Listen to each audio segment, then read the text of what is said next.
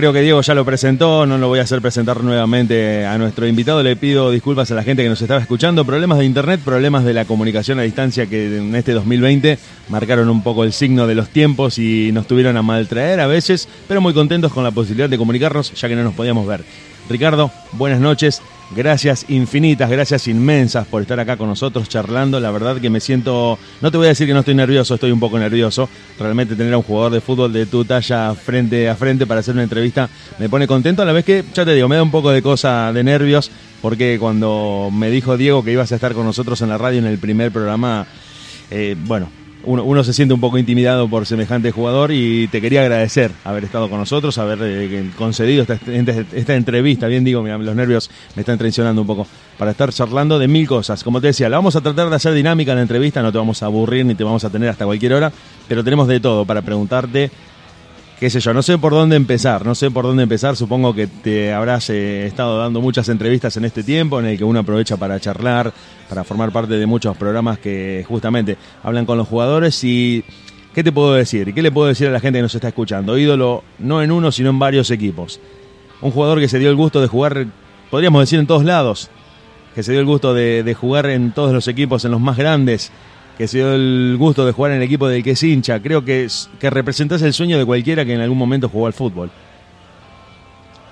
Sí, fui un afortunado, la verdad. Eh, gracias primero por la invitación, gracias por, por eh, hacerme partícipe de, su primer programa. Eh, también gracias por, por haberme nominado como padrino de su programa. Ojalá los pueda acompañar y les pueda tener mucho éxito y, que sean felices haciéndolo, que es lo más importante cada vez que uno está haciendo algo. Con pasión y con corazón las cosas salen mucho mejor y se disfrutan más. Eh, realmente tuve, tuve mucha suerte en mi vida, tuve la suerte de, que con muy pocos años, con 14 años, jugar un partido eh, en, Casilda y que justo ese partido lo, lo estuviera viendo Marcelo Bielsa con, con 25, 26 años, recién empezando como entrenador de la cuarta división de Newell. Y ahí se hizo el primer contacto. Eh, después de ese partido, Bielsa habló con mi papá y bueno, nos invitó formalmente a, llegarnos a Rosario, a hacer una prueba en Newell. Y bueno, demoramos un poquito porque yo era chico, tenía 14 años, estaba en la secundaria en mi pueblo. Dijo que espere un tiempo y cuando cumplí 16 años ya me dijo, bueno, ¿querés ir a Rosario? Lo único que te que me obligaba mi papá y mi mamá era a seguir estudiando. Así que para poder ir a jugar a Newell tuve que comprometerme a terminar al menos la secundaria. Me faltaban dos años, así que bueno, me inscribieron en el Colegio Sagrado Corazón en Rosario. Y bueno, y arranqué en el año 86, con 15 años, jugando en la cuarta división de Newell, dirigida por Marcelo Bielsa. Eh, la verdad que cuando lo conocí a Bielsa no pensé que iba a ser una persona tan, tan decisiva en mi carrera y en mi vida.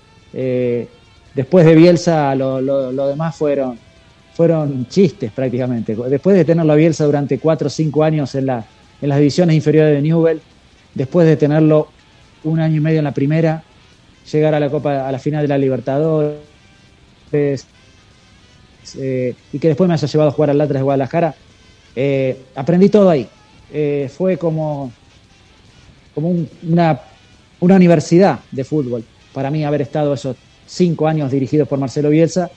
Así que eh, eh, eso, me preparó para todo lo que vino. Yo tuve 10, 12 entrenadores seguramente en mi carrera, eh, ni cerca, ni cerca de lo que fue o lo que es todavía Marcelo Bielsa. Así que me tocó empezar con el mejor, me, me tocó empezar en primera con el mejor equipo de Newell, no sé si de la historia, pero uno de los mejores de, todos los tiempos. así que fui afortunado. No es fácil debutar en primera, ser campeón, jugar una final de Copa Libertadores. Todo eso lo pude lograr por el equipo que tenía a mi alrededor, por los jugadores que tenía, mis compañeros. Así que eternamente agradecido a Dios de, la suerte que tuve para poder ser futbolista profesional y bueno, y defender la camiseta de Newell durante tanto tiempo. Eh, muy, muy fuerte lo que estás contando, muy, muy fuerte, Ricardo. Eh, me quedé pensando muchas cosas, muchas cosas de lo que estabas contando y, pensaba esto antes de, la entrevista, antes de este programa en el que estamos compartiendo el vivo, de que cuando uno juega al fútbol, de cuando uno lo hace de manera amateur, de cuando uno mira fútbol, se da cuenta de que muy pocos llegan a jugar en alguna liga. Muchos menos llegan a jugar en primera, muchísimos menos. Y muy pocos, un grupo muy selecto llega a salir campeón de primera división.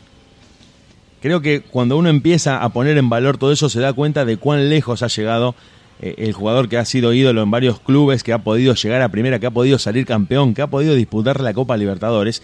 Y también le contaba a Diego, estábamos charlando un poco en la previa de este programa, que a ustedes, por una cuestión de la historia del fútbol, les tocó enfrentar, a vos te tocó enfrentar dos veces como jugador, tanto en el 92 como en el 93 en Copa Libertadores, no a un equipo cualquiera, sino al mejor San Pablo de la historia, o inclusive al mejor equipo brasileño de la historia, si no, si no estoy siendo exagerado. Ese equipo de Tele Santana creo que fue prácticamente el antes y el después, en lo táctico, en lo técnico, en lo estratégico. Fue, los jugadores fueron todos referentes inmediatos en sus clubes y ustedes tuvieron de alguna manera ese, ese enclave de enfrentarse con ese San Pablo, que de no haber sido por ese equipo, yo creo que el paso era el siguiente era ser campeón de Libertadores. Les toca a tanto en Newell's como en Católica jugar contra, como si hoy te tocara jugar contra el Barcelona, de Guardiola, por ejemplo. Un equipo que fue prácticamente, ¿qué podríamos decir? El, el referente brasileño de estos últimos 30 años seguro, por lo menos. Sí, sí, siempre lo hablamos también con mis compañeros, no solo mis ex compañeros de Newell, sino también los, eh, ex compañeros de Católica. Eh, yo siempre digo, si, si no hubiera existido el San Pablo, seguramente hoy tendría dos, dos títulos de Copa Libertadores en dos años seguidos con diferentes clubes. O sea, una, hubiera sido extraordinario para mi carrera. Fue extraordinario igual llegar. Eh, justamente, eso te iba a decir, estar en una final de Libertadores. Una final, sí, no es fácil, pero. No, no, no pero bueno, tuvimos esa mala suerte. Yo siempre pongo el ejemplo de, San Lorenzo. San Lorenzo llega a la final de la Copa Libertadores y le tocó Nacional de Paraguay. Y sin desmerecer a Nacional de Paraguay, eh, era un equipo que no, prácticamente no tenía historia copera, eh, no, no, es un equipo muy popular en, Paraguay. Eh, con un buen, armó un buen equipo, se le dieron los resultados y llegó a la final, está perfecto. Yo reconozco que, que no cualquiera llega a la final, pero a lo que voy es que si a ese Newell o a aquella Católica le hubiera tocado un equipo accesible, seguramente hoy estaríamos hablando de mis dos títulos de Copa Libertadores, porque realmente eh, me tocó integrar un Newell Solboy de Rosario espectacular, extraordinario, y una Universidad Católica también que, hizo una campaña espectacular. La verdad, eh, con Newell estuvimos muy cerca, nos hicieron un gol faltando 15 minutos, si no éramos campeones con el empate y después lamentablemente perdimos a penales. Con Chile fue un poquito más desparejo porque perdimos 5 a 1 la primer final en San Pablo y después le ganamos 2 a 0 en Santiago de Chile, no, no nos alcanzó.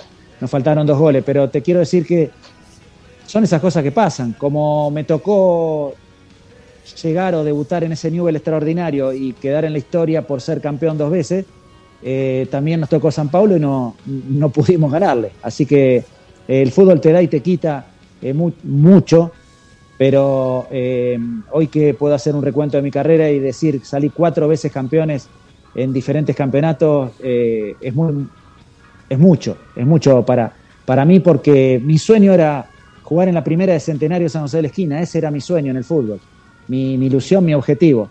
Cuando llegué a ese sueño y a ese objetivo aparecieron otros más importantes a lo mejor, pero, pero mi sueño de chico, a los 7, 8 años, cuando jugaba todo el día la pelota en la calle, mi sueño era jugar en la primera división de, de Centenario, al lado del Pichu Gasparini, que era el 9, el 9 de toda la vida de Centenario, el mejor 9 que yo vi en Centenario, y que era mi ídolo.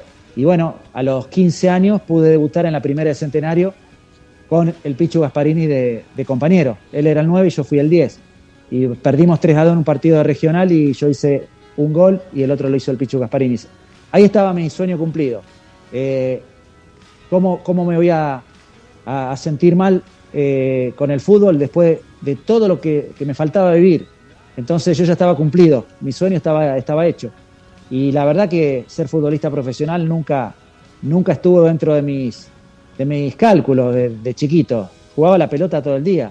Eh, no, no se pensaba que un jugador de, yo por ejemplo en San José de la Esquina, podía llegar a jugar en la primera de, un club profesional. Eh, y bueno, a los pocos, antes de que yo llegue a primera, Jorge Taylor, llegó a jugar en Newell en la primera y era padrino mío de confirmación.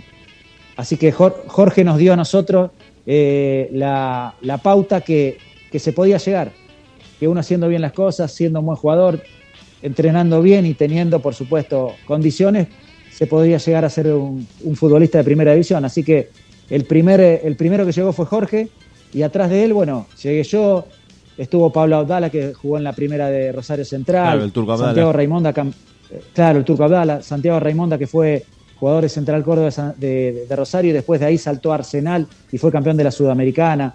Ahora Facundo Bertoglio, que estuvo en el Colón de Santa Fe y está, eh, juega en el Aris eh, Telónica de, Grecia. Es decir, nosotros abrimos el camino. Primero fue Jorge, que nos abrió el camino y nos dijo, muchachos, se puede, hay que trabajar duro, pero se puede, ojo con eso. Y ahí, bueno, nos metimos todo atrás. Entonces, el chico de ahora tiene esa ilusión. Cuando tiene 13, 14 años y juega bien y tiene condiciones, eh, encima es más fácil. ¿Por qué? Porque los clubes vienen a los pueblos a hacer pruebas. Nosotros teníamos que ir a Rosario y ahí era difícil porque iban los mejores de todos los pueblos y ahí era a muerte. Ahora es más fácil porque te vienen a ver a tu pueblo. Entonces, si vos en tu pueblo te, te destacás, tenés muchas posibilidades de, poder llegar a, jugar en estos clubes profesionales. Así que eh, los recuerdos son hermosísimos. Podría haber sido más, podríamos haber sido campeones de la Libertadores, podría haber llegado a la selección, bueno, sí, pero tampoco me puedo quejar de, todo lo que me tocó vivir.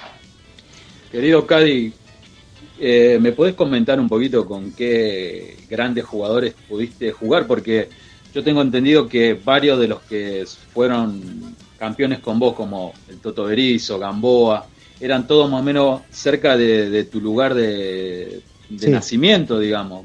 Y comentame un poquito lo que fue, porque eh, vos comentabas en un momento en una entrevista lo que era Batistuta. Por favor, ¿me podés comentar eso? ¿Cómo era Batistuta al comienzo?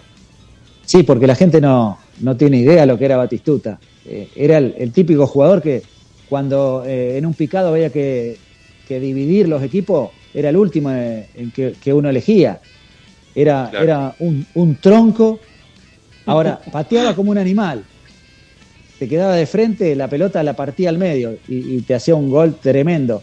Pero no, no participaba en el juego, no te devolvió una pared. Eh, era un jugador ínfimamente eh, inferior al que después vimos. Eh, yo no, no creo haber visto una evolución tan grande en ningún jugador del mundo porque Maradona fue, fue el mejor, pero de chiquito. Messi fue el mejor de chiquito. Cristiano Ronaldo. Batistuta llegó a ser un crack. Para mí, el Batistuta de Fiorentina está en los mejores delanteros de la historia del fútbol mundial. Yo lo comparo con un, con un Van Basten. Una cosa extraordinaria lo que, lo que logró el gordo Bati. Pero cuando llegó a Newell en el año 87, era tremendo. Nadie lo quería en el equipo de él. Era tremendo y, después la rompía, después sí. Yo no alcancé a jugar, yo jugué mucho tiempo con Bati de compañero, yo era el 10 y él era el 9. Y me cansé de insultarlo porque le decía a mi papá, yo, papá, se la paso y no me devuelve nunca una pared. Y me decía, ¿para qué quiere que te la devuelva si él se da vuelta y la mete al arco? Él es el goleador. Vos seguís dándosela, vos tiráselas todas, todas, porque él, el gordo las mete. Y de a poquito, bueno, no solo las metía, sino que empezó a mejorar, a mejorar. En River no anduvo tan bien, en Boca ya anduvo muy bien. Y después, bueno, lo que hizo en la Fiorentina, esa evolución, lo que logró eh, él en el fútbol europeo fue increíble. Así que es un, gran ejemplo para los chicos, para que vean que con esfuerzo, con dedicación, con, mucho, mucho entrenamiento y mucho cuidado, uno puede, puede llegar a evolucionar muchísimo. Y, de ser un jugador normal, puede llegar a ser una super figura a nivel mundial, como fue Gabriel Omar Batistuta, un, gringo hermoso. Querido Cadi, otra consulta que quiero hacerte. Vos ahora, desde tu óptica de técnico, ¿por qué hoy en día en el fútbol argentino no apuestan a un proyecto a largo plazo, como estábamos hablando? Porque, por ejemplo, nosotros, y creo que vos también vas a tener tu propia óptica porque jugaste en un fútbol colombiano, pero por ejemplo, eh, el Newell del 86 que perdemos la liguilla con con Boca, eh, de ahí se empezó a formar ya eh, el equipo glorioso de Newell. Por ejemplo, vos llegaste en el 86, eh, estaba Marcelo Bielsa, creo que en, aquel tiempo, abajo de Judica, me parece, pero como Newell fue apostando a un proyecto a largo plazo que pasó Judica. después, no sé si después de Judica vino Bielsa, puede ser, o, Sí, después de Judica vino, vino Marcelo. Lo que pasa es que el, el proyecto se arma con Marcelo eligiendo jugadores, como, como antes bien decías, eh, Bielsa y Grifa recorrían el país. Vinieron a Arteaga, lo encontraron a, Gamboa. En Cruz Alta estaba Darío Franco y, Eduardo Berizo. Yo estaba en San José de la Esquina. Eh, Mauricio Poche, Pochettino estaba en, Murphy. Eh, Garfagnoli estaba en Figuera, Stachotti estaba en Rosario. Fue, y fueron buscando de a poquito y seguían agregando. Llegó, no sé si te acordás Santiagueño, Juan Carlos Roldán. Sí. con, llegó muy bien recomendado. Lo encontraron a Larry Saldani en Pergamino. Entonces, todo es, todos esos que se venían llegando se acoplaban al equipo de Marcelo. Marcelo dirigió la cuarta común de la Rosarina, cuarta especial, primera local, reserva y primera. Como nosotros subíamos de, de categoría, Marcelo subía con nosotros. Es decir, eh, éramos un combo. Marcelo subía y íbamos todos con él. Eh, él lo, al equipo que después fue campeón en el 92, el Newell campeón del 92, era la base, aquel equipo que Marcelo empezó a formar en el 86-87, con todos chicos de 16, 17 años. Ya en el 91, 92 teníamos todos 21, 22 años. Y aparte la mezcla que hizo con el Chocho Leol, Tata Martino, Zamora, Claro, porque quedaron esos cuatro monstruos encima. Es decir, no, es que eh, era aquel equipo de chicos. A ese equipo de chicos se le, se le agregaron, no, nosotros nos agregamos a eso. Eh, Martino, Scoponi, Liop y Zamora, los, los, mejores. O sea, los mejores de, aquel equipo campeón. Entonces, para nosotros fue muy bastante sencillo. Después llegó el paraguayo Mendoza, eh, el pájaro Domisi, que, que, había hecho una gran campaña en Central Córdoba. Me acuerdo. Es decir, se fueron incorporando algunos chicos, pero, pero la base era tremenda porque no, no solo éramos, no éramos 11, claro. había una banca terrible y, todos formados en Newell. Los suplentes éramos todos todo de Newell. Sabíamos lo que quería Bielsa. Me acuerdo que en esa camada, creo que también fueron compañeros tuyos como Calcaterra, Vidurriet, eh, Garay. Claro. Garay. Vidurriet. Eh, bueno, Garay era más chiquito, estaba más abajo. Eh, estaba el Potro Serino, Pablo Lenzi, de los, de los chicos que estaban ahí, que, que les tocó Jorgito Priotti, eh, eh, el negro, eh, se me fue el, apellido del negro. Bueno, mirá si me sale. Castaño Suárez. el negro Castaño Suárez. Chino Aquino. el Cayo Enría Chino Aquino, y el Chino Aquino. claro, eso eran todos un poquito más chiquitos, uno o dos años menos que nosotros. entonces había recambio. Cuando nos fuimos yendo los más viejitos, de a poquito venían los más jóvenes y eso seguía. Lo que pasa que después sabemos lo que pasó en el club y se cortó todo. Se cortó esa, esa rueda que Bielsa y Grifa habían puesto en funcionamiento desde los años 85, 86, cuando el técnico en primera era Solari todavía. Ahí arranca con, Grifa. Lo que pasa es que Solari y Grifa no, no se llevaban muy bien. Entonces, ¿Cómo era? Claro, sí, perdón, perdón. No, no, no. ¿Cómo era, ¿Cómo era, entender, ¿Cómo era entender a Bielsa en las charlas técnicas? Porque muchos recalcan el que parecía que hubo una pelea de indios en el pizarrón. Flecha para acá, flecha para allá. ¿Cómo era llevarlo a ese monstruo y, entenderlo? Y a nosotros nos llevó años entenderlo. Eh, cuando nosotros debutamos en la cuarta común de, la Rosarina en el año 86, eh, era durísimo, todo, muy duro todo, porque eh, Marcelo no, no era de explicarse muy claramente. Él tenía todo tan claro en su cabeza que agarraba unos papeles y nos decía, vamos a hacer este ejercicio, hay que hacer esto, esto, esto, esto, esto, esto todo así, nosotros no entendíamos nada y empezaba el, entrenamiento, empezaba el ejercicio y nos, quería matar, porque nadie había entendido nada. Eso nos llevó mucho tiempo hasta encontrarle la, forma de cómo él quería. Después, ya cuando llegamos a primera, ya eso era un, tren ya en velocidad, ya sabíamos todo, lo entendíamos con la mirada nomás. Eh, lo que él quería y lo que él siempre pidió, y creo que fue el cambio más grande en la historia de Newell, en, la forma de jugar de Newell. Hay un antes y un después de Bielsa. Newell jugaba muy lindo al fútbol, siempre. El equipo campeón 87-88 fue el más lindo de toda la historia de Newell, sin duda. El Yaya Rossi. ¿Vos quedabas a mirarlo? Sí, sí. Yo iba, jugaba en reserva y me quedaba a ver la primera por porque eran, eran unos monstruos, era el mejor equipo. El Yaya Rossi, y Alfaro, eh, Almirón, Almirón Sí, bueno, vamos a decir el equipo que, es más fácil. Era Scoponi, Basualdo, Taylor, Pautazo, eh, Sensini, Yaya Rossi, Martín Oliop, eh, y arriba jugaban Zamora. Eh, está, no, eh, Balbo al final, Balbo le sacó el puesto a Víctor Rogelio Ramos y entró en los últimos partidos y, y, Sergio Almirón, el negro. Era un equipazo, era un equipo extraordinario y a mí me encantaba verlo. Ese equipo jugaba de una manera.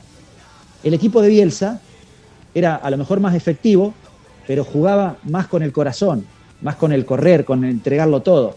Por eso digo que ahí Newell cambió. Eh, a Newell, Bielsa le cambia hasta la forma de jugar en su historia. Es una cosa muy difícil de lograr.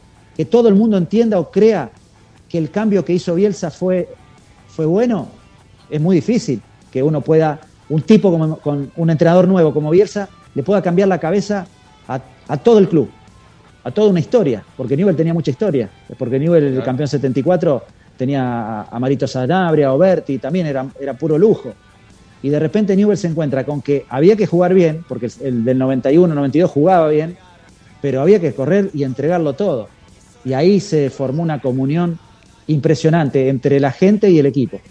Yo creo que Newell ahí, no digo que sea una refundación de Newell, pero sí el nacimiento de una forma diferente de jugar con la que la gente se sintió eh, hermosamente identificada.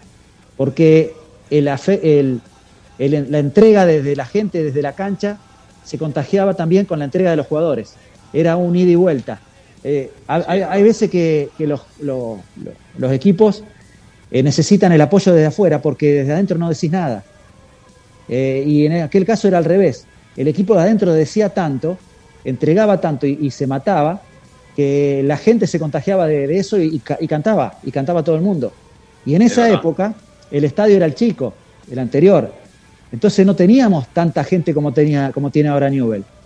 Yo creo que aquel equipo del 92, con este estadio, con esta gente, y yo creo que ganaba cuatro o cinco campeonatos seguidos. Si no los desarmaban, hubiera ganado todos los campeonatos que hubiera jugado, porque era una cosa increíble. Una máquina. Era una máquina, eh, aparte, era una máquina eh, a través del trabajo, porque se trabajaba mucho. Cada partido era una preparación increíble yo ahí empecé a entender cuando dicen eh, el fútbol es un trabajo o no. Ustedes no pueden decir nada a los futbolistas, que no, es un trabajo, es una diversión. Créanme que con, Bielsa el fútbol era un trabajo. Y había que trabajar desde, desde el primer entrenamiento hasta el último. Y había que estar despierto, y, había que estar concentrado, y había que saberse todo. Nosotros sabíamos de cada posición que había un tiro libre, dónde iba a llegar la pelota. Todos lo sabíamos. Por eso sacábamos tanta ventaja. Yo tiraba al centro, desde cualquier lugar de la cancha, yo tenía en mi mente, sabía a dónde tenía que ir la pelota. Si, si el centro iba bien tirado, seguramente iba a encontrar ahí a Pochettino, a Gamboa o a Berizzo. Y, nos dio mucho resultado. Pero era un equipo de trabajadores. Lo que, lo que es estudiar los partidos de Bielsa, digamos, cómo estudiaba los partidos, increíble, ¿verdad? Cuando nadie lo hacía, porque los, demás, ahí le sacábamos mucha ventaja. Nosotros sabíamos contra quién jugábamos y cómo jugaba cada jugador del contrario. No nos sorprendía nada. Nos podían ganar porque había veces que había equipos que eran mejores, seguro. Pero no nos ganaban por sorpresa. Nosotros sabíamos contra quién jugábamos. Y sabíamos qué teníamos que hacer para, para ganar. Y a veces perdíamos, porque había equipos que eran espectaculares en aquella época. River tenía un equipazo, Boca tenía un equipazo, San Lorenzo tenía otro equipazo, Independiente. Pero bueno, eh, Newell fue campeón dos veces seguida, tres veces, del 90 al 92, tres veces, y, le ganó a los mejores y le ganamos eh, eh, incluso en las canchas de ellos. O sea que esto, yo creo que el tiempo cada vez más va a valorizar todos esos, esos campeonatos logrados porque uno nota o se da cuenta que, es muy difícil. Fíjate, dos subcampeonatos de Copa Libertadores que tiene Newell, y uno en ese momento a lo mejor, uy, pero perdimos la final miren cuánto pasó y, Newell ni, siquiera se acerca a veces hasta, hasta los cuartos de final. Eh, es muy, muy difícil la Copa Libertadores. Y en aquella época eh, Newell jugó dos finales. Eh, quiero, que, sí, quiero que estás disfrutando. No, no, es un, es un placer inmenso escuchar todo lo que estás contando, Ricardo. Es, estoy fascinado por todo lo que contás. Me quedé con, con, muchos conceptos, con muchos conceptos. Dijiste varias veces, varias veces, marcaste tiempo y trabajo. Dijiste que Marcelo subía con ustedes, que ustedes iban subiendo de, divisional y de categoría dentro del club y él seguía subiendo como técnico. Y eso generó una simbiosis, una comunicación, y como vos dijiste en algún momento de lo que estabas contando, se entendían con la mirada. Creo que todo eso terminaba cayendo dentro del campo de juego en los 90 minutos. Y creo que eso se fue perdiendo, como también vos decís, que uno lo, termina viendo ¿no? en el pasado, qué difícil era lograr todo lo que en un momento parecía tan fácil, como hoy se exige tanto el resultado inmediato de tener que ganar partido a partido, sin darte tiempo por ahí para trabajar, que fue algo que este News sí tuvo, sí tuvo la posibilidad de trabajar, de formarse de manera artesanal. Estabas contando que fueron captando jugadores pueblo por pueblo, recorriendo un montón de lugares del país para ir armando el equipo, con mucho tiempo, con muchísimo trabajo, y que eso terminó dando el resultado. Hoy perdiste, bueno, vos viviste, creo que viviste todas las caras del fútbol, siendo jugador, siendo técnico, siendo eh, ayudante de campo, y sabés que cuando hay trabajo, que por ahí es silencioso y no se ve tanto, ahí viene el éxito. En cambio, si se te demanda que ganes inmediatamente un partido con muy poco tiempo para conocer a tu grupo de jugadores, con muy poco tiempo para adaptarte, es un tanto injusto eh, en ese sentido. El lugar de técnico, creo que lo habrás vivido como técnico, de que el, hincha no puede esperar. El hincha necesita que se ganen todos los partidos inmediatamente como que fuera un trámite, siendo que es el deporte el más imprevisible de todos este. Acá no hay forma de, prever un resultado y lo puedes perder en un minuto al partido. Y si no se le da tiempo al, técnico para que trabaje, me parece que después no se ve en la cancha ese trabajo. Se, se, cae todo eso. Y por eso me quedé con esos conceptos. Sí, porque ahora eh, hay una desesperación por el resultado y no hay antes los presidentes de los clubes eran como caciques. Acá mando yo y se hace lo que yo quiero. Y si el presidente decía, este técnico se va a quedar tres años, se quedaba tres años. Ahora no. Ahora la presión los puede a, los presidentes. Ahora están en las redes sociales y, tienen miedo de lo que dice un hincha, tienen miedo de los otros. Eh, se dejan influenciar fácilmente. No hay proyectos a largo, a largo plazo y es mentira que, que, que te piden proyectos a largo plazo. No, te piden, pero es mentira. Vos sabés que no se va a cumplir eso. Claro, porque después de dos partidos o tres, derrotas te, piden la renuncia. Se, termina el proyecto. Entonces, eh, yo le digo a los directivos, no, no me mientan, no me pidan un proyecto. Proyecto, ustedes van a Google, ponen proyecto de, proyecto de fútbol, apretan un botón y te dan un proyecto y se lo das, se lo imprimís, se lo da, esto es mi proyecto, es mentira. Es mentira porque el proyecto termina a la tercera derrota. Entonces, cuando yo tengo la posibilidad de hablar con un directivo, lo que le digo es, lo que necesito es eh, ganar, ganar los primeros partidos, para empezar a, crear confianza. Entonces, ¿cómo hago para ganar si no tengo tiempo para trabajar? ¿Cómo hago para ganar si cuando me llaman, me llaman porque el equipo está mal? Es decir, a mí no es que eh, sale campeón un equipo y van a cambiar el técnico. El equipo que te llama, cuando vos estás sin trabajo, te llama porque acaba de echar al entrenador. ¿Y por qué lo echa? Por malos resultados. Entonces vos tenés que ir y tenés que, en tres o cuatro partidos, enderezar el rumbo, tener la suerte de encontrarla rápido la causa de, las derrotas, eh, encauzar al equipo en tres o cuatro partidos, porque si no, no llegás al quinto. Entonces, ¿cómo, ¿cómo le podés dar tu, impronta al equipo? ¿Cómo podés eh, mostrar lo que vos sos capaz de hacer si, si no tenés tiempo? Entonces, se extraña mucho Perdón. No, no hay problema, no hay problema, por favor, no hay problema. teléfono. Ahí está. ¿Cómo, cómo haces para, para prometer un buen trabajo o para realizar un buen trabajo si, si sabes que dependés de tres o cuatro partidos? Ahora, si tenés la suerte de ganar esos tres o cuatro partidos, ya te asegurás al menos unos cinco o seis partidos. Y ahí, a lo mejor. Entonces, eh, nosotros estamos siempre contra la corriente. Es, muy duro. Eh, cuando nos llaman es porque hay que pagar un incendio y resulta que, por ahí en el medio del incendio te quedaste sin agua y, te quemaste. Así que eh, es duro, pero antes era, era así. Había proyectos, había trabajos a largos plazos realmente en las inferiores. Yo lo que veo ahora en Newell, por ejemplo, el trabajo de Borrelli me parece que, lo está haciendo muy bien, que es, va a eso, apunta a eso, a un proyecto y a un trabajo a largo plazo. Más allá del técnico de la primera, hay que mantener eh, esa, esa forma. Borrelli con Grifa yo creo que están apuntando a eso, a que esa rueda que puso en funcionamiento Grifa con Bielsa, con Don Santi, con Mastro Antonio, con todos aquellos técnicos que duraron años y años en la inferior de Newell, pusieron eh, en, marcha esa, esa rueda, esa rueda se autoabastece al club, porque van llegando nuevos jugadores, mientras uno va, sigue, empieza a trabajar con los más chicos, van creciendo, los más grandes se van yendo y van, es decir, es, es una rueda que no tiene falla si se trabaja bien. Pero si, si se para dos o tres años, como hizo Newell en una época, eh, se terminó todo. Hay que empezar de cero y hay que esperar cuatro o cinco años para volver a ponerla en marcha.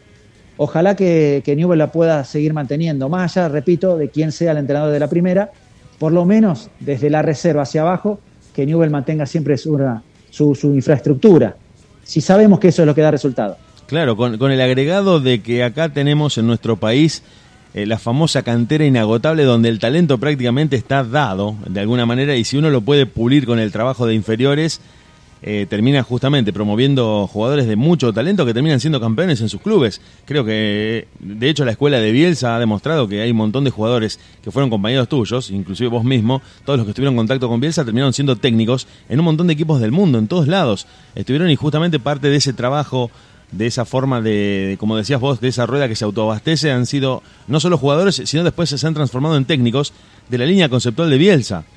Mirá si el tiempo y el trabajo no terminan dando ese resultado. Creo que vos te, anotás en esa línea también.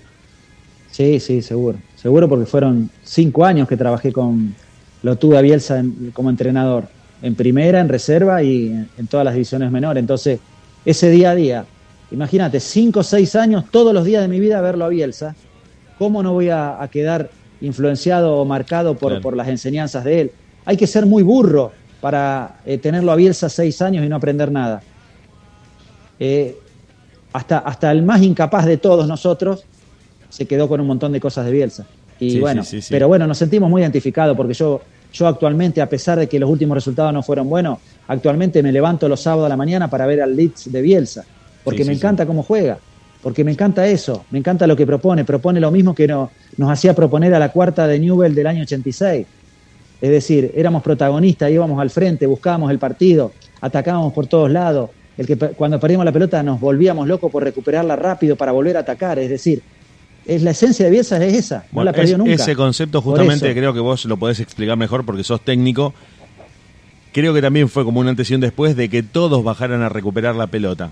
Creo que eso fue también bastante bisagra en el momento en el que Bielsa era director técnico de Newell's, en el que los 11 jugadores, o mejor dicho, los 10 jugadores de campo estaban al servicio de la recuperación del balón cuando caían en poder del adversario. Cosa que antes no sé si pasaba tanto. Era parte de los mediocampistas y de los defensores y los delanteros se quedaban pescando un contragolpe. Creo que Bielsa empieza a imponer esa idea de que todos defienden y todos atacan, justamente basado en un, en un mix entre lo físico y lo táctico, y termina asfixiando a los rivales. Yo recuerdo que los partidos de Newell eran, para el rival eran asfixiantes desde el punto de vista físico. Y creo que eso fue un, parte de la huella que, deja Bielsa en el club. No sé si estás de acuerdo con ese concepto. Sí, sí, totalmente. Nadie quería enfrentar a ese Newell. Nadie. éramos muy molestos. Eh, me acuerdo los rivales eh, se, se, fastidiaban porque agarraban la pelota y tenían tres o cuatro de Newell alrededor y la pasaban para el otro lado, para la otra punta de la cancha. Justamente, justamente cuando, cuando la, querían dominar y tener un poquito de, ya llegaban otros tres de Newell y íbamos para adelante y, llegábamos, y íbamos para atrás y llegábamos. Es decir, nosotros cuando lo conocimos a Bielsa dijimos todo, este es un loco, este no sé, no sé qué quiere, este muchacho no entiende nada de fútbol. Esa fue nuestra primera intención, eh, impresión. Yo, yo he visto a muchos jugadores irse de Newell por, por eso. No era tan fácil ser jugador de Bielsa. Eh, yo lo sufrí mucho. Yo era un volante, como decís vos, listo, hasta mitad de cancha, después que recuperen los, los picapiedras y me la den a mí. Yo espero. Y con Bielsa, ¿qué va a esperar? Eh, estuve así de que me eche de Newell, porque yo no podía o creía que no podía. Pero con tiempo me fue, me, fue convenciendo y me fue demostrando que podía y que podía. Y gracias a él seguramente fui un, un jugador mucho más completo. Pero en esos primeros momentos eran cosas muy, muy raras que nos pedía y que decíamos, este, este muchacho no sé, no sé qué, qué, quiere. Inclusive, creo que vos comentaste que te llevó tiempo, muchos años poder hablar con él, y vos le preguntaste por qué medio como que te tenía entre ojos siempre y vos pensaste hasta abandonar. Y creo que él te hizo, te respondió de una manera que te descolocó. Sí, yo le pregunté por qué, si él no se daba, por qué nos trataba así, porque ahora lo llega a agarrar el INADI y lo mete preso.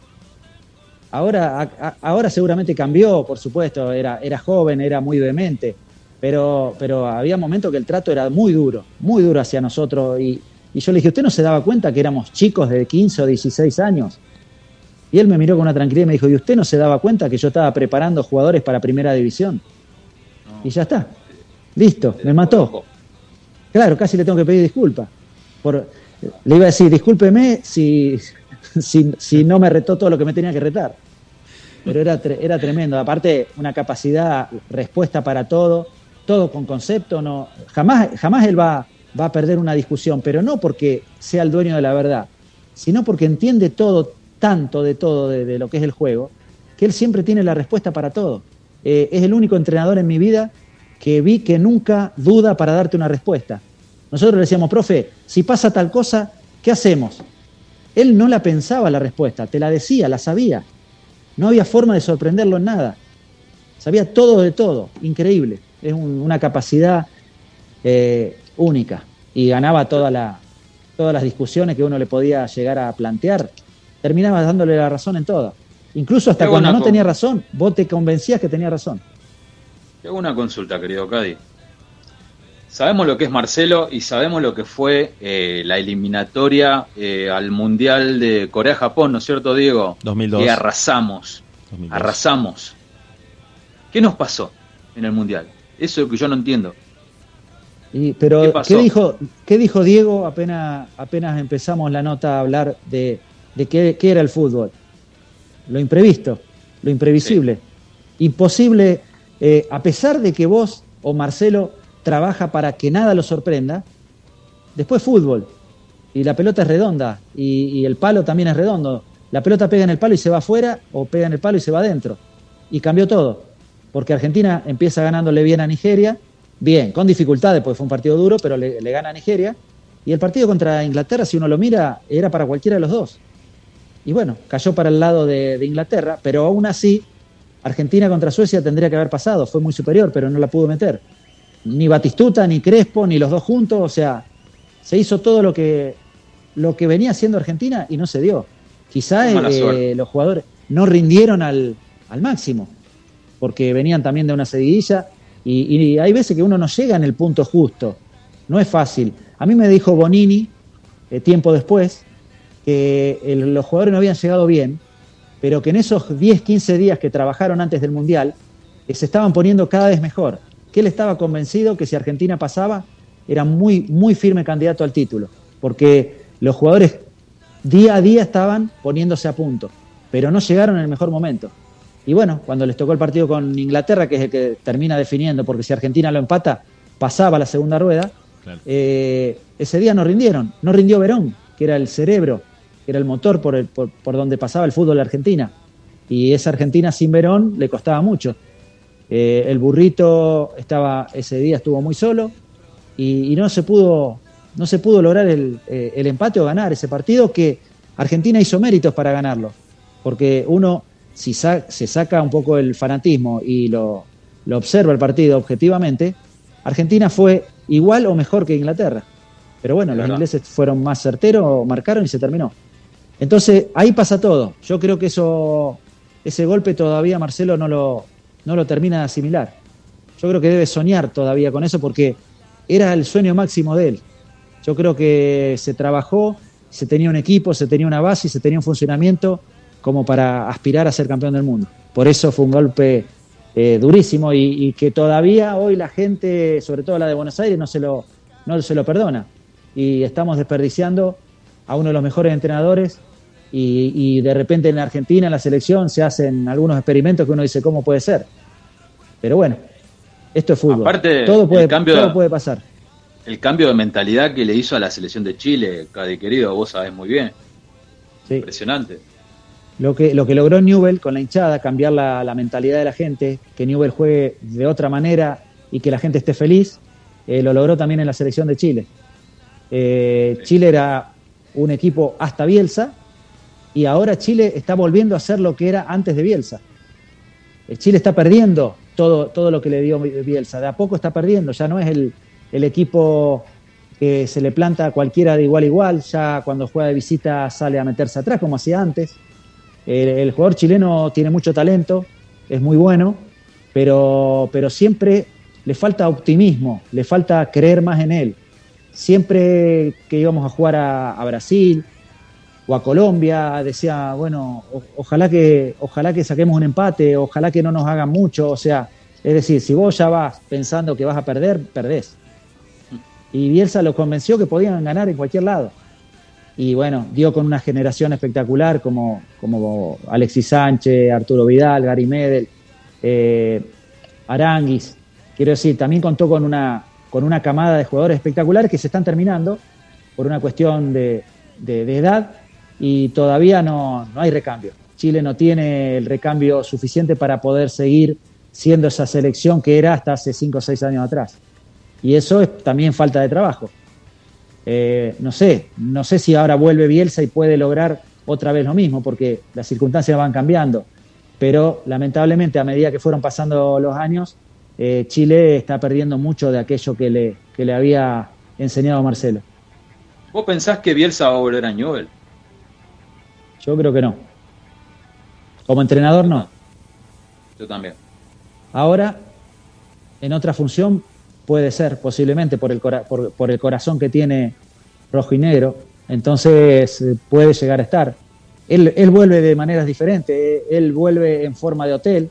O sea, lo que hizo con el hotel es como que volvió un poquito a Newell. Eh, ayuda al club intenta, pero lamentablemente como entrenador no lo creo. No creo, ya, ya está. Él logró mucho.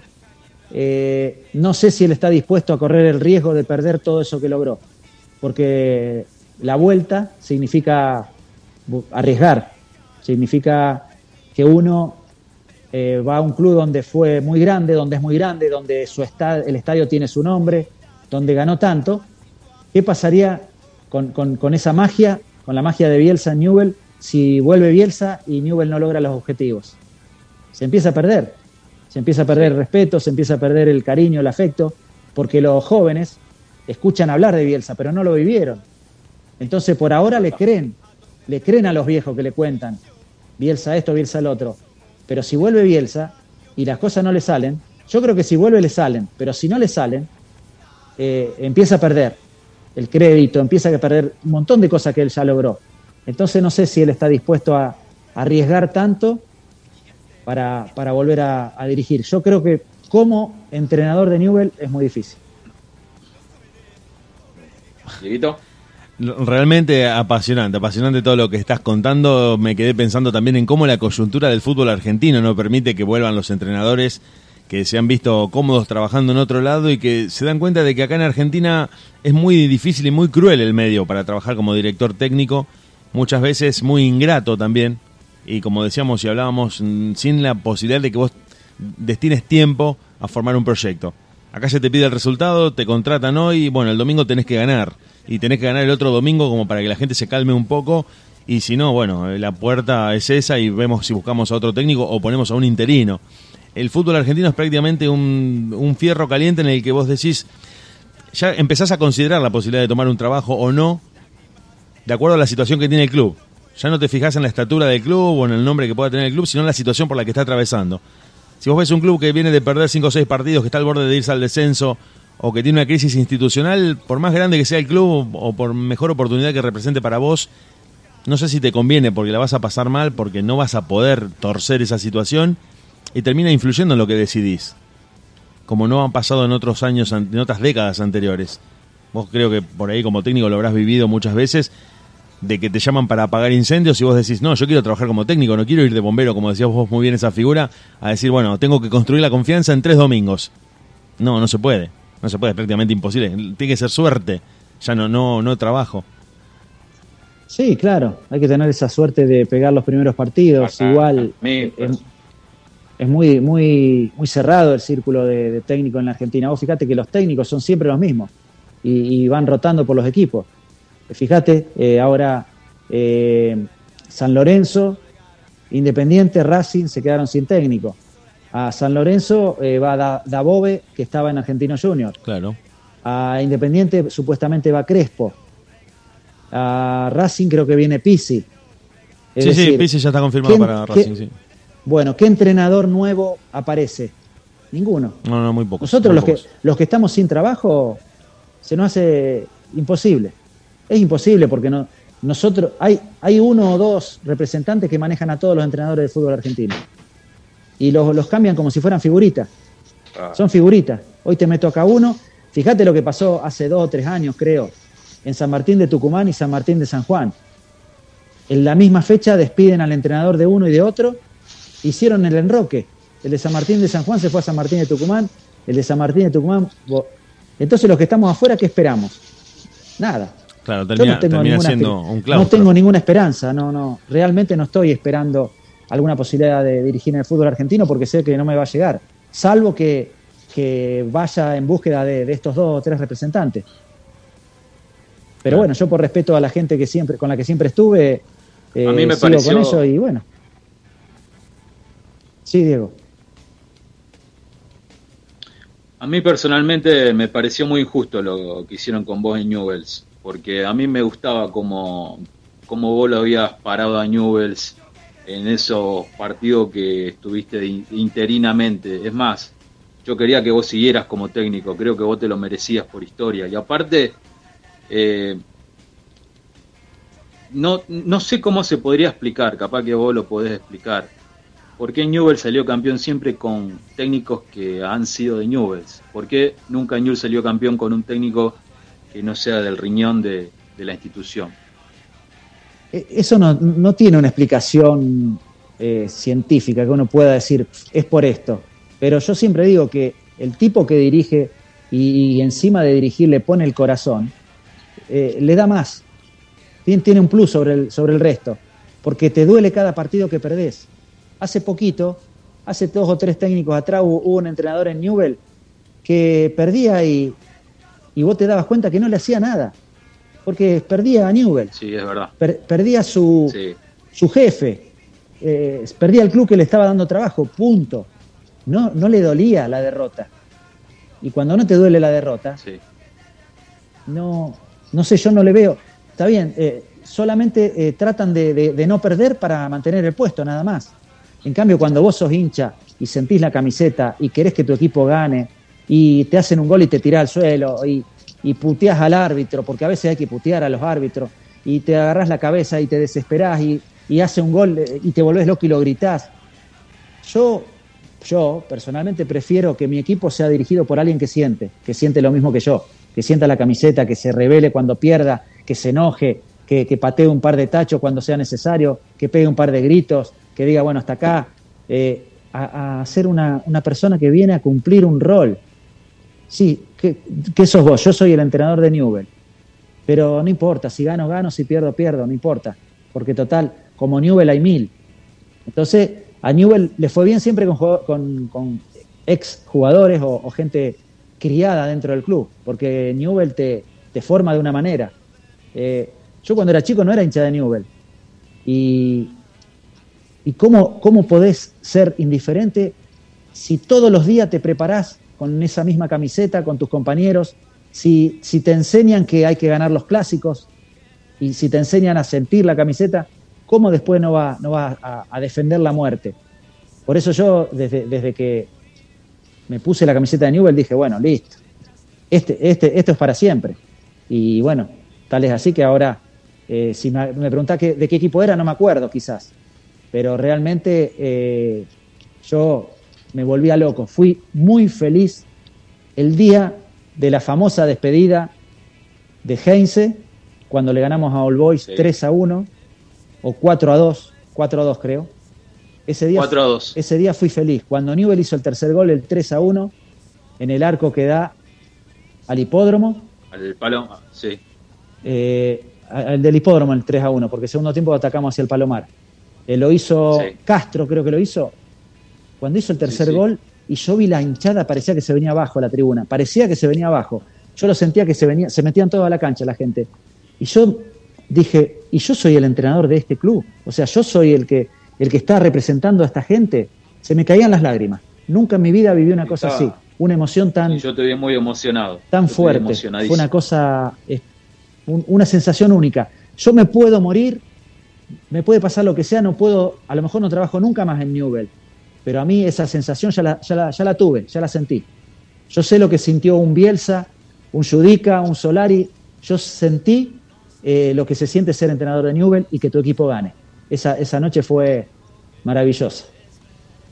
Diego, qué declaración, Dios mío, se me pone la piel de no, gallina. No, yo, ¿no? yo este, justamente tengo, tengo la piel de gallina de lo que está contando Ricardo, de estar ahí adentro, de estar en una caldera. Por eso es una caldera, un hervidero, estás adentro de un volcán que, se, como decía eh, Ricardo, sentís que el piso está temblando, sentís que la gente grita, sentís que todos saltan y sentís que, que eso se derrite, que se derrite el estadio porque es mucho calor humano, es mucha emoción, es un momento creo que no lo podés transferir como emoción. Lo podés contar, podés tratar de explicarle a alguien, pero el que está ahí adentro parado, como estuviste vos, eh, lo tiene que vivir.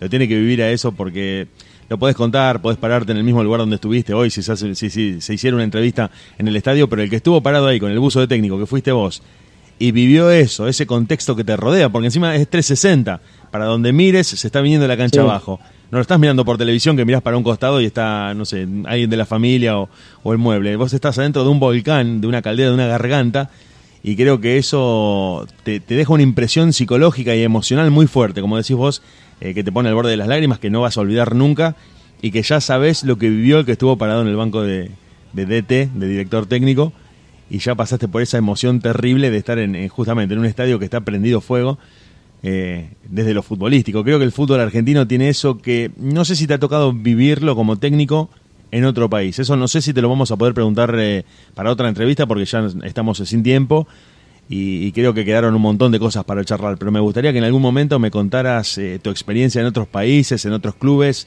en otras idiosincrasias, otra gente que si bien son muy pasionales los mexicanos y los colombianos y los chilenos, son muy muy pasionales con el fútbol no sé si el argentino termina de, tener como una especie de plus que no se puede explicar. Eso me gustaría preguntártelo, si lo querés contar ahora o si lo querés charlar en otro momento, eh, porque vos tuviste la oportunidad de estar en cuatro, en cuatro lugares. Sí, sí, sí, sí, no, no, no, son diferentes. Todos diferentes. Cada uno tiene su característica. A mí me tocó dirigir durante un año Millonarios de Bogotá, y Millonarios de Bogotá es como si acá dijéramos Boca River. Claro, eh, perdón, una, Ricardo. Una locura. Eh, es un, te tocó un dirigirlo una... y te tocó jugar también. O sea, fuiste jugador de sí, Millonarios. Sí, primero había jugado en el claro, año 96. y donde dejaste una muy buena impresión. Fui jugador de Millonarios. Y después fuiste técnico. Sí, gracias a Dios salió todo bien y después fui entrenador. O sea que te pudiste eh, verlo supuesto, desde los dos lo, lugares. Lo disfrut... Sí, sí, sí. Lo disfruté mucho más como jugador, por supuesto, porque uno está disfrutando, está puede participar y puede hacer cosas que con, como entrenador no, porque no puedes entrar a la cancha, por más que trabajes mucho. Pero también eh, lo de Millonarios fue muy fuerte también porque era el club más grande del país. Eh, era cualquier cosa que cualquier cosa eh, salía a, la luz. O sea, es como cuando uno mira la televisión y están todo el día hablando de Boca o de River. Bueno, ya hablaban de Millonarios y, y bueno, yo dirigir eso para mí fue también muy fuerte. Eh, estuvimos, perdimos la semifinal por penales, estuvimos Sí, muy sí. Sí, cerca de llegar a la final. Eh, fue una buena campaña. Lamentablemente después empezó el otro campeonato, perdimos dos partidos y me echaron. Porque esto es así. Lo, lo- lo que venimos hablando, más allá de que la gente me quería y la gente estaba conforme conmigo, llegó el momento. Pero es muy diferente. Lo de, lo de Newell es increíble, eh, por la pasión, por, por, por cómo es la gente. El colombiano es eh, demasiado cariñoso. El colombiano te abre la puerta, te da todo el cariño del mundo y el afecto del mundo. Entonces también eh, son, no sé si llamarlo, eh, tienen otra educación, pero no te insultan, son más respetuosos. Acá puede pasar cualquier cosa, si te quieren, te quieren y si no te matan. Pero bueno, pero nosotros que estamos criados en eso, necesitamos eso. Yo, la pasión que- que existe en el fútbol argentino, eh, no la viví en ninguna otra parte. Pero lo de, lo de Colombia, dirigir un equipo tan grande como Millonario también me marcó muchísimo y también me hizo sentir una emoción muy grande cuando logramos la clasificación a las finales. Adentro de los ocho finalistas tuvimos que ganar un clásico, que era de Independiente Santa Fe de, de Claro. Bogotá. Ellos venían octavo y nosotros noveno. Clasificaba el octavo.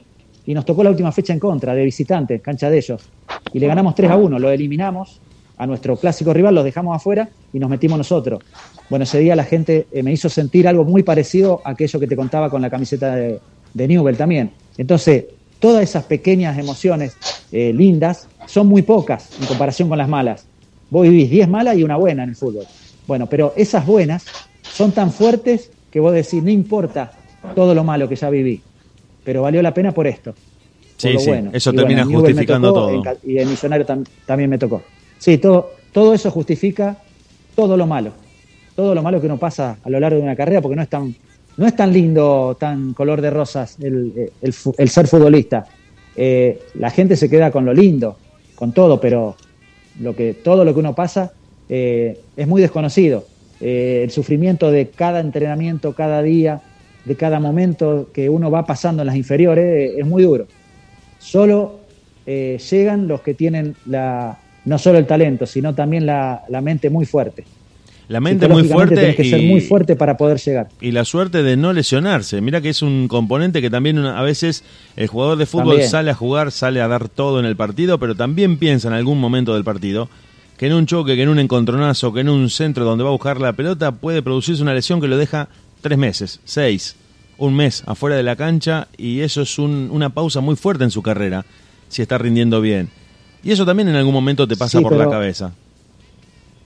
Mm, a nosotros nos pasaba eso. No, nosotros aprendimos con Bielsa que eh, una pelota era el campeonato. La próxima pelota era la más importante del partido. Y si vos ganabas la próxima pelota, no importaba lo que venía más adelante. Había que ganar esa. Entonces, si había que chocarnos la cabeza por una pelota, uno la chocaba tranquilo.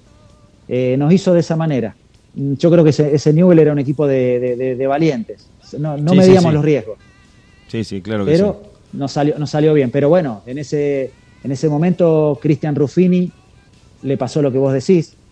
Tuvo una lesión muy grave que prácticamente le cambió su, carrera, porque Cristian venía como para ser con futuro de selección y lamentablemente por, por sus lesiones no terminó de, explotar, de ser el, fenómeno que nosotros veíamos en las inferiores y así le pasó con, varios, con muchos jugadores. Pero bueno, eh, eh, eh, esto es la, ley de supervivencia.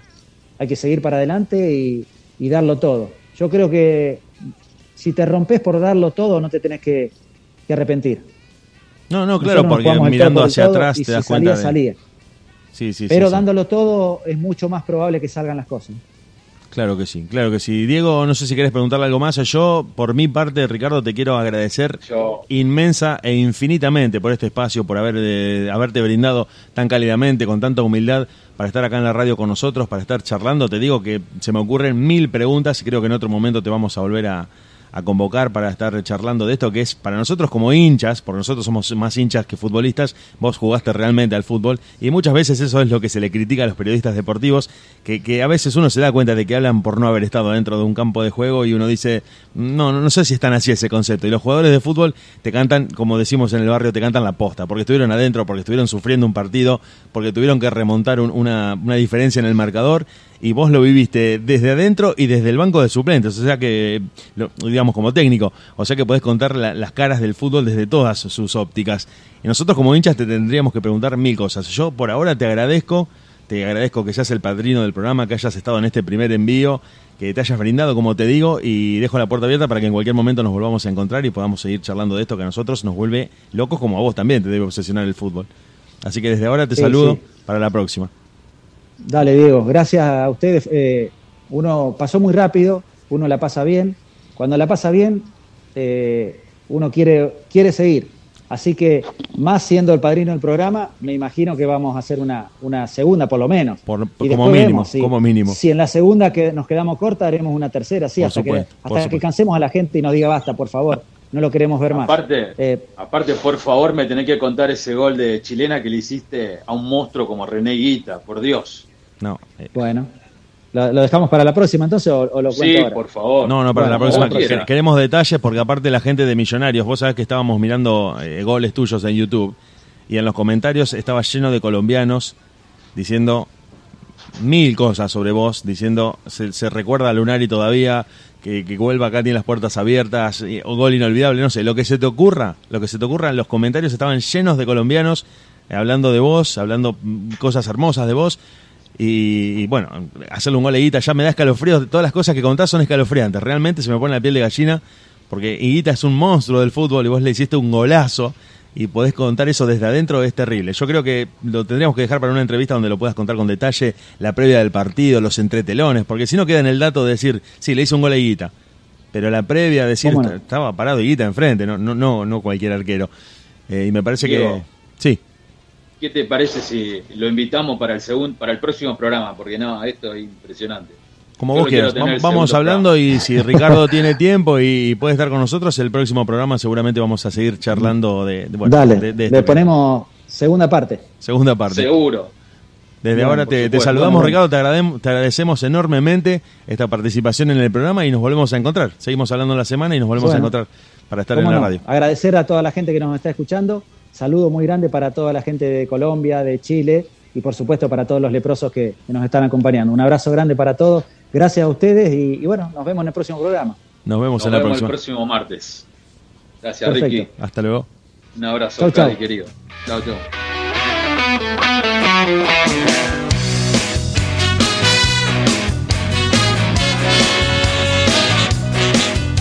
Ya va a amanecer y escucho rock and roll en la radio.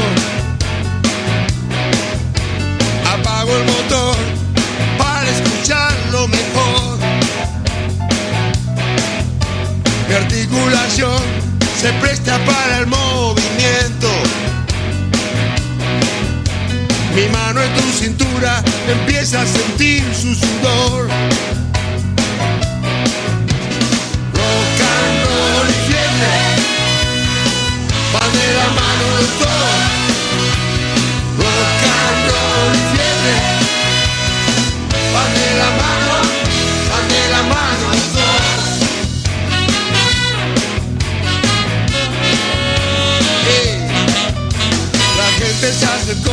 Y empiezan a marcar el paso.